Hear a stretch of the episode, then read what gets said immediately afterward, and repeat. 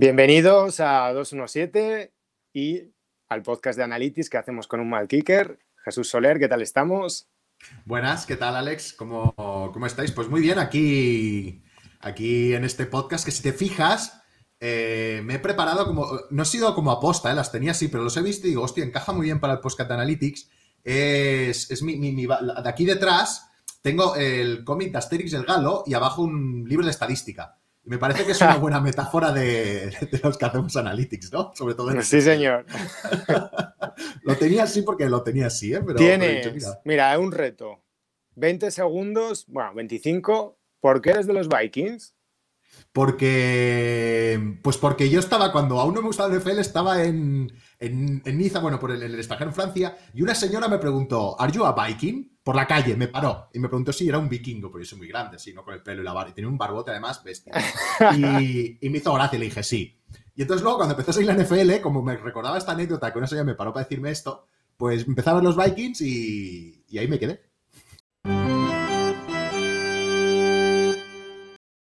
Seguimos y vamos a ir a los Power Analytics de esta semana para ordenar un poco cómo va la liga, quién va al alza y quién va, quién se está cayendo un poquito. Y aquí tenemos los Power Analytics de esta semana, Jesús. Estos son los Power Analytics, como vemos, el eje de las X, el eje horizontal, depende de la defensa, cuanto más a la derecha mejor defensa tienes. El eje de las Y es el eje vertical, cuanto más arriba mejor ataque tienes. Esto va evolucionando a lo largo de las semanas y estamos viendo dos, vemos aquí tendencias, ¿no? Si pudiéramos comparar, si comparamos con otras semanas, pero vemos como lo Tampa Bay va cayendo, estaba casi en el tier 1 en la clasificación y vemos cómo va cayendo, cómo Tampa va cayendo poquito a poco y ya casi está rozando el tier 4. Básicamente hay, a mi juicio, y los Saints también, por ejemplo, los Saints era un equipo que estaba, pese a tener victorias, no tenía muy buenos números y estaba por el medio y ahora cada vez se va acercando más al grupito de cabecera. De hecho, para mí, clarísimamente, tanto los cuatro equipos más potentes de la NFL para mí ahora son Kansas, Green Bay, Steelers y, Saints. Son los cuatro equipos para mí muy poderosos y que, y que bueno, creo que se van a llevar el, se van a estar peleando por el sit 1 probablemente estos cuatro equipos. Eh, pero claro, hay equipos que están subiendo y que están amenazando el playoffs, ¿no? Como son Minnesota Vikings y San Francisco. San Francisco ha tenido un problema grande este año, que evidentemente son las lesiones. No son excusa, porque esto es parte de la NFL. Un año tienes muy mala suerte, al año siguiente tienes regresión a la media y no se te lesiona nadie. Pero, claro, es, lo que hay. Esto va un poco azaroso, no, no se puede controlar mucho. Eh, y claro, pero no son excusa, pero sí que son causa. Es decir, sí que son una variable analizar. Sí, sí, sí, explican cosas. puedes, no te puedes poner a llorar de, joder, es que se me lesiona todo el mundo porque esto es la NFL, pero sí estás perdiendo porque se te ha lesionado todo el mundo. Y en el caso de San Francisco es evidente, su lesión, eh, su lesión de casi todo, de muchísimos jugadores importantes, hace que seas un equipo mucho menor. Si habláramos en términos de WAR, muy famoso en el béisbol, eh, que es el win above replacement, victorias de más que te da un jugador respecto a un jugador de reemplazo, evidentemente Saints están calle, que se les han caído muchos wars, muchos valores, entonces te conviertes en un equipo medio. ¿Qué pasa? Que es un equipo muy bien entrenado. Entonces, como está muy bien entrenado, porque Shanahan sabemos cómo es, pues este equipo es competitivo. Y si le sumas que es un rival divisional, que con los rivales divisionales te conoces más, eh, hay un punto especial, te tienes mucho más analizado, puede pasar cosas como la del otro día, que a un equipo bastante favorito como los Rams pierdan contra, pierdan contra San Francisco. Y por ahí están los Vikings también, que son un... Los Vikings están en el tier 5, ahora veremos en las probabilidades que están amenazando a llegar a playoffs con cierta... ¿Qué pasa con los Vikings? Los Vikings que apestaban, apestaban por muchos motivos al principio de temporada. Eh, nuevos jugadores en la secundaria, los cornerbacks sobre todo, que esto es una parte importantísima. Sabemos que una liga enfocada al pase cada vez más, pues los cornerbacks son principales y una línea que no defensiva que no acaba de funcionar, un ataque ramplón al principio, pero se ha ido ajustando muy bien, eh, teniendo un ataque cada vez mejor y muy poderoso con Justin Jefferson, con Adam Thielen, con Dalvin Cook y con Cousins, que un día trataremos aquí el tema Cousins en extenso, porque hago un avance. Es, la, es, es, el jugador que en mi vida, que me. El ejemplo más claro de, de o sea, más paradigmático sobre lo que dice su producción y lo que piensa la gente de él. Es decir, el gap es enorme. No lo he visto en ningún otro jugador. Y no estoy diciendo que unos estén equivocados y, y, otros no, ¿eh? Simplemente me sorprende mucho que haya ese gap tan grande. Porque, pero eso ya lo hablaremos otro día. Sí, que se habla, se habla de cosas en términos de Trubinsky sí. y, no, y no es el tema. Cuña de un segundo, Fireman, Nagy, podemos seguir. Sí, por favor, cada día. sí, sí, sí, es una campaña. Van cayendo y Nagy, Nagy, no, pero Nagy lo tiene, yo creo que a final de temporada lo tiene. no, no, pero hay que perder más, por favor. Hay que, asegurar el tiro. pero sí que es verdad que percepción del aficionado, eh, a Kirk Cousins, por el contrato, por lo que sea, todo el mundo piensa que apesta. El que... Y, eh, ya digo, ya cuando tengamos la semana que viene la otra, traeré gráficas para demostrar que, que no es que no apeste, es que, o sea, si tienes un jugador de nivel medio, entiendo que haya gente que piense que apeste, pero si tienes un jugador con una producción cercana a los mejores, en los últimos tres años, ¿eh? Dices, bueno, pues entiendo que vale que puedas decir, no, es un quarterback normal muy que tiene un buen entorno, pero no que apesta, ¿no? Entonces es como que no, no acabo de entenderlo. Pero bueno, eh, es un digno de estudio. Pues eso, estamos viendo, si vemos las probabilidades de ganar, eh, que vamos a poner ahora en pantalla, eh, esta es la primera, el primer tramo donde estamos los casi, casi seguro que van a llegar a playoffs, evidentemente Chiefs, Steelers, Saints y Packers y Seahawks lo tienen absolutamente hecho.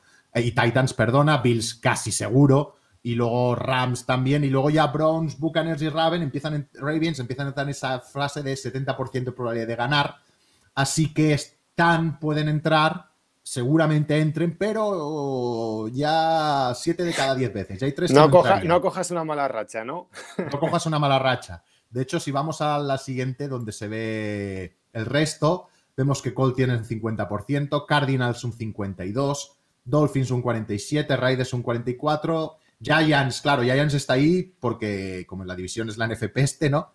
Raiders... pero alguien tiene que entrar, ¿no? Sí, alguien tiene que entrar. Digo, Giants, Washington, entre ellos dos estará. Yo he puesto por, Washington por eso.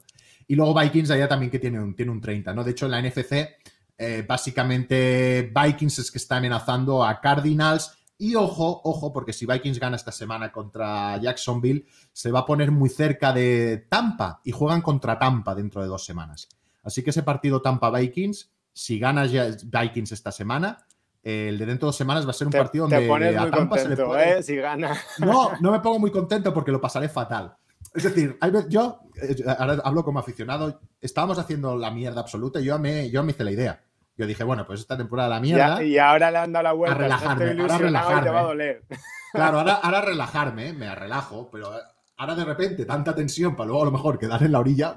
Nos hemos dejado una cosa en el tintero, porque se están cayendo los Arizona Cardinals. Explícame eso, porque Kyler Murray MVP y ahora no están sacando partidos que tienen que sacar. Bueno, Kyler Murray MVP era un poco cuento de la lechera o, un poco sueño mágico, ¿eh? Es decir, que, no estaba haciendo números de MVP ni muy, muy lejos de hacer números de MVP. Ponme la gráfica de ataque de... Eh, pues, ¿por qué se está cayendo? En verdad, eh, es que su eficiencia, aquí no vemos la evolución, pero su eficiencia en el pase no es del todo potente. Sí que corre muy bien, pero están fallando mucho en el pase en general es un poco inconsistente. Puede que está en la parte alta, eh, su tendencia en las últimas semanas no es demasiado buena. Así que creo que Arizona no es un equipo muy consistente en el pase. Y es difícil, es difícil llegar a playoffs sin tener una consistencia en el pase. Y ya no hablo de ser súper bueno, como pueden ser Green Bay Packers, eh, Kansas o Titans. Estoy hablando de ser una cosa constante, de tener una, una, calidad de pase constante, ¿no? De, tener, de ser una amenaza en el pase muy buena. Y eso yo creo que hace que quizá antes no eran tan equipo como creíamos, ni ahora tampoco es que sea un desastre, ¿no? Es ese punto, punto medio. Creo que es un equipo que, está haciendo lo que tiene que hacer, que viene de, unos años eh, jugando, bueno, siendo un mal equipo. El año pasado ya mostró mejoría, este año también, así que no, le podemos pedir, creo que demasiado más, mucho más.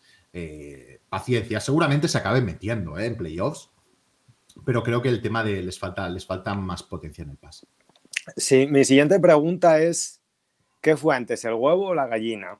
¿Quién es el importante, Ryan Tannehill o Henry? ¿Por qué ganan los Titans? ¿Por qué de repente, después de todo lo que les pasó con el tema COVID y tal, eh, afrontan un contexto complicado y de repente se empiezan a aparecer al equipo de los playoffs del año pasado. Mm, ¿Qué hay ahí? ¿Qué es más importante? ¿La carrera para que funcione el pase o el pase para que funcione la carrera? Bueno, conociéndome, que me vea este vídeo, solamente ya me conozca y por tanto sepa cuál va a ser mi respuesta y la pueda avanzar. Eh, te voy a responder citando a Sion Ball eh, en Twitter. El otro día lo escuchaba en su podcast Bikefield Vacío con Willy Stewart y dijo una cosa que me gustó mucho para resumirlo antes de que empezara, Tannehill empezó a jugar a mitad de temporada del año pasado. Antes de que, antes de que él empezara a jugar, Henry ya estaba jugando. Y los Titans, pues, mm, un equipo bien, normalito. Eh, entró a jugar Tannehill y ese equipo saltó, empezó a ser un gran equipo y también, eh, también está claro que Henry hacer unos números espectaculares. Y antes de Tannehill no. Por tanto, eh, creo, eh, normalmente es que siempre se suele decir, no, es que la carrera ayuda al pase, pero no se usa el argumento al otro lado, porque nadie se pregunta, ¿y si es el pase el que ayuda a la carrera? ¿Y si es el pase el que de verdad te ayuda a que tengas una carrera consistente y demás? No al revés, ¿no? Es el mantra de la carrera establece el pase. No voy a negar el valor de Derrick Henry. ¿eh? Derrick Henry, de hecho, pongamos la gráfica de, corredores. Esta, yardas mérito del, del running back. En el eje de la X vemos las yardas esperadas. Las yardas esperadas eh, son las yardas que deben... Esto fue a través de la Big Data Bowl del año pasado, creo que lo expliqué en el otro programa. Sí. Eh, y entonces eh, las yardas a las que se espera que hagan en función de la posición de los jugadores en el momento del handoff, cuando se da el quarterback del balón al, running back. Y aquí vemos como Derrick, Henry pues tiene una serie de yardas esperadas, ha hecho muchísimas yardas porque tiene muchos toques, y en el eje de la I vemos las yardas que ha hecho de verdad. Es decir, si restamos las yardas totales menos las yardas esperadas, nos da las yardas que son mérito solo de ese running back.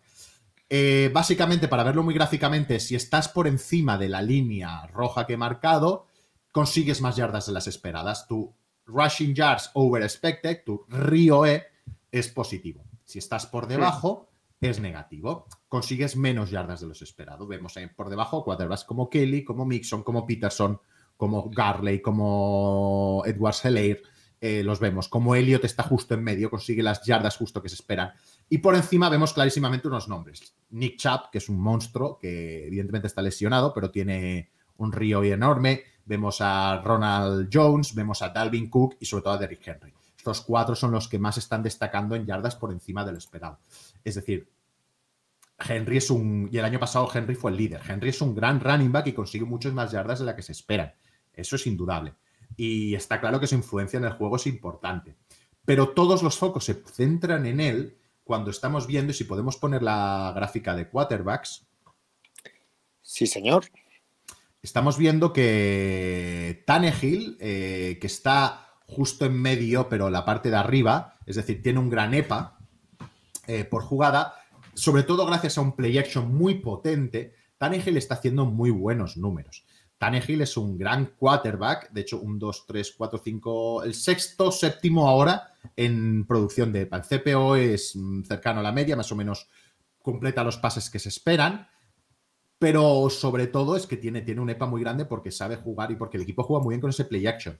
Otra cosa que es un mantra que se desmontó ya hace, hace un par de años, que es el no necesitas correr mucho ni correr bien para que el play action te funcione. Eh, se ha demostrado pues que puedes correr, puedes hacer cinco jugadas seguidas de play action sin correr y va a colar igual. ¿Por qué? Pues porque quien vende la carrera, quien vende el play action no es el corredor ni que se corra mucho ni que se corra bien, sino la línea. Si la línea se mueve como para una jugada de carrera, los defensas ya tienen automatizado desde que son pequeños para defender la carrera, es la primera función que te enseñan y la primera, digamos, es lo que en tu cerebro salta el código de cuando ves moverse, tengo que defender la carrera antes que el pase. Entonces saltan instantáneamente y con ese salto, esos segundos que pierden, el play ya se vuelve efectivo, ¿no? Y esto es porque evidentemente cuando eres pequeño, cuando eres en el college o en high school, te educan para eso, porque se corre mucho más. Así que por eso mismo se vende y el play action funciona, veremos de aquí a cinco años pero ahora Play Action funciona de por sí. Así que Tannehill está haciendo una gran temporada y yo creo que aquí se están dando las dos variables para que Titan sea un equipo tan importante, ¿no? Un corredor, una, pase buenísimo eh, y una carrera excelente. Esto de hacerse un equipo pues excelso como es, como son los Titans. Si solo tuviera carrera y no tuviera nada de pase, seguramente no estarían donde están ahora. Si tuvieran esto de pase y no tuvieran lo de carrera, seguramente podrían estar en el top. No estarían como están ahora, pero estarían mejor que al revés. Así que no quiero quitarle ningún mérito a Henry ni al juego de carrera, porque es muy bueno, pero solo nos ponemos los focos en él. Y desde que Tannehill está en los Titans, tiene números casi de top de la liga. Y esto es una realidad. Así que sí, Henry muy bien. Henry el otro día hizo un partidazo descomunal. El EPA, un EPA creo que era cercano al 0,4 y 11 de EPA total. Los números que creo. En la primera parte solo había un partido en el 2000 que un running back consiguió un EPA mayor. Ah, o sea, fue un partidazo. Pero no nos olvidemos de Tannehill. Es una ecuación que tiene estas dos variables que son importantes. Estamos en un podcast de Analytics hablando bien de un running back. Cuidado, eh, que vamos a ser diferenciales. Para hacer, para hacer, concesiones un poco, para que no Exactamente, hay que ceder. es verdad, es verdad. Pero los hay un buy receiver que está llegando, que me ha llamado la atención. Entonces, eh, fuera de lo que todos sabemos de Alvin Camara, hay un nombre que se está añadiendo a la ecuación, ¿no? Y que explica un poco que los Patriots todavía tengan un poco de aire, ¿no? Sí, Harris eh, está haciendo que tenga un ataque muy bueno. así una, está siendo una sorpresa. Siempre las hay cada año en los running backs. Siempre aparece uno que no te esperas. Y además con un perfil back receiver total, ¿eh? Porque está en, la, en el cuadrante. Eh, de, el cuadrante donde recibe bien, eh, corre bien y tiene un rendimiento global muy bueno, ¿no? De los dos. Junto a Koki Murray, de hecho son los tres back receivers puro, porque Camara, como vemos, destaca mucho, pero Camara ya casi se le puede considerar receptor. Camara está en, otra liga y está en otra quiero ir al ataque de los Patriots. Bueno, yo tengo la sensación de que el ataque de los Patriots ha sido un poco la casa de los horrores, pero igual es una percepción, ¿no? No, no, lo, ha sido y lo es en el pase. Es decir, el otro día Cam Newton creo que hace el peor partido, evidentemente, de su carrera y un partido que, en números en producción estaba en la franja que yo le llamo franja Mark Sánchez, que es la franja cuando, cuando sí, sí, es, partido de apestar totalmente. Mark Sánchez tiene casi todos los récords de EPA negativos y, y, Cam Newton el otro día estaba rozando esa franja. Pero sí que es cierto que con Harris y con un juego de carrera bastante solvente, eh, están sacando partidos adelante y, es una sorpresa y, bueno, y está bien porque, porque es importante, pero les va a dar para poquito como no resuelvan lo del pase. Con eso no puedes ir a ningún lado porque una cosa es que, una cosa es que tú puedes ser, es decir, siempre que hablamos es más importante pasar que correr. Evidentemente, si pasas y corres bien, como hablamos con Titans, mucho mejor. Y evidentemente tienes que tener todas las facetas balanceadas. Tú puedes ser muy buen pasador y ser un corredor normalito y triunfar porque ese corredor, esa, esa carrera normalita, pues ya te sirve para cuando vas ganando aguantar el reloj, para yardajes cortos, que es cuando importa la carrera, ¿no? No puedes apestar en ninguna franja para ser un equipo que quiera competir a algo. Y claro, apesta de una forma tanto en el pase de ataque que es que no se puede sostener eso en el tiempo. Así que si mejorara un poco con esa carrera y mejorando un poco, pues estaría por ahí, estaría por ahí, pero no, no es el caso. Apestar, apestar. Pero están sacando los partidos, ¿eh? eso sí. Ya, no, no. A ver, como diría Cata, son como el típico equipo de barra de bar que saca los puños y se pega, ¿no? Poco talento, pero. Y bueno, también, pero también decir una cosa: en los similares las últimas cinco semanas, eh, no ha tenido mal ataque, ¿eh? es decir, ha mejorado en el pase ha mejorado un poco en el pase. Entonces, creo que estaba en las últimas cinco, seis, cinco jornadas, creo que estaría el 11 o así. Estoy hablando de memoria, puede que me equivoque. Así que, porque tiene está siendo muy eficiente con la carrera, no con el pase, pero, pero mejora un poquito, un poquito. Discúlpeme, Jesús, creo que los padres tienen un buen entrenador, me suena, ¿eh? Creo que sí, ¿eh? Creo que sí. Creo, que, sí, un chaval ¿eh? joven, es un chaval joven, emergente. Que lo sí, sí, sí, una de estos que suena el futuro de la NFL está en buenas manos y estas, este tipo de discursos, como Mike McCarthy, ¿no? En Dallas, ¿no? Sí, como Mike McCarthy. sí, sí, sí. Los cinco años estos que la han firmado. Eh, se, pasó, se pasó un año sabático diciendo que estaba estudiando nuevos esquemas, analytics y tal. Yo creo que se ha pasado un año tocándose los huevos. Eh, o es un ejemplo porque va muy bien para, para, creo que el siguiente tema que vamos a hablar, ¿no? Que es McCarthy, ¿qué, haces? Esto lo podemos llamar la sección McCarthy. Oye, yo creo que McCarthy le arruinó el Día de Acción de Gracias a todos los americanos. Yo creo que ahora mismo será de la gente más odiada. Sí, sí. Pues la verdad es que McCarthy, que dice que ahora este año se está basando mucho en las analytics, a mí me está dando la sensación de que está basándose en analytics, pero para tomar las decisiones que no tocan. Y no por ser conservador, sino porque a veces ser demasiado agresivo sin necesidad. Tuvo una jugada, si ponemos ahora, vamos a resumirla, en, faltaban 12 minutos para el final, estaba abajo solo de 4 a 4 y 10, ¿vale? Y a 76 yardas de la, de la Enson, es decir, prácticamente en su campo, en su campo cerca de su Enson. Y era un 4 y 10 y decidió jugársela, perdiendo solo de 4, ¿eh? con muchísimo tiempo. Entonces dices, bueno, vamos a analizarla. Es verdad que la jugada no era, no era, se puede, es ajustada, ¿eh? pero eh, aquí vemos, ¿no? Las tres posibilidades, como vemos siempre para comparar las decisiones en cuarto down. Eh, si hacías un pan, pues te quedabas con una posibilidad de probabilidad de ganar de un 29%, un 30%. No está mal, ¿eh? Aún puedes hacer cosas para ganar con esa probabilidad de ganar y puedes ganar el partido. Pero si vas a por ella, si fallas, te quedas en un 22%, ya bajas bastante. Evidentemente, si la conviertes, te pones un 43%, es decir, entras de golpe en el partido.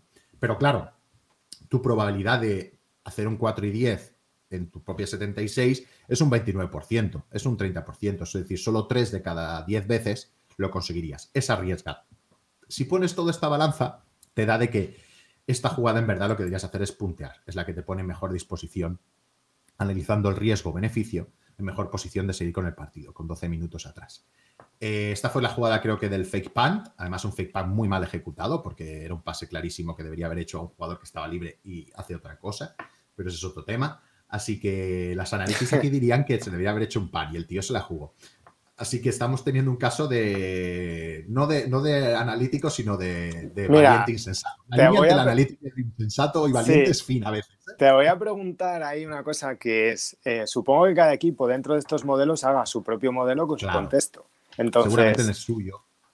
Eh, todavía me parece más locura, porque claro, mm, tú te enfrentas a esta situación y dices, no, es que mi quarterback es Patrick Mahomes y, o Aaron Rodgers, y es que mentalmente ya tú dices, mm, tercera y diez, bueno, esta gente lo hace todos los días, se levanta, se, se afeita y hace un, un tercera y diez, y sin embargo, Firemind Nagy yo pienso en esa situación con Miss Trubisky y casi prefiero eh, el Panten, pero ya no en eso, en tercera y diez, ya digo, es imposible hacer esta jugada. Primera y diez. Entonces, claro, eh, yo lo que sí me sorprende, y volvamos al principio de temporada, todo el mundo pensaba que Dallas tenía un equipazo, y sobre todo que tenía un equipazo por armas en ataque. O sea, había mm. metido muchos skill players con CD Lamb, eh, la renovación de Amari Cooper, tienen un running back de élite Siki Elliott, aunque no esté jugando una buena temporada, pero vamos a pensar que es un accidente. Y yo es que lo de Mike McCarthy, una cosa es que pienses, oye, pues en los Packers la última época pues no lo hizo bien, pero es que eh, transmitió una desesperación con su toma de decisiones que eso no puede venir en los analytics, eso es una gestión de tus propios nervios, de cómo decir, no, yo me juego esto por un acto de fe, porque sé que en este momento me va a salir y... Hmm. Y yo cuando vi esta jugada dijo, pero no sé, puse el volumen, que lo estaba yendo sin volumen y dije, es que no, estoy entendiendo nada, este hombre que ha hecho.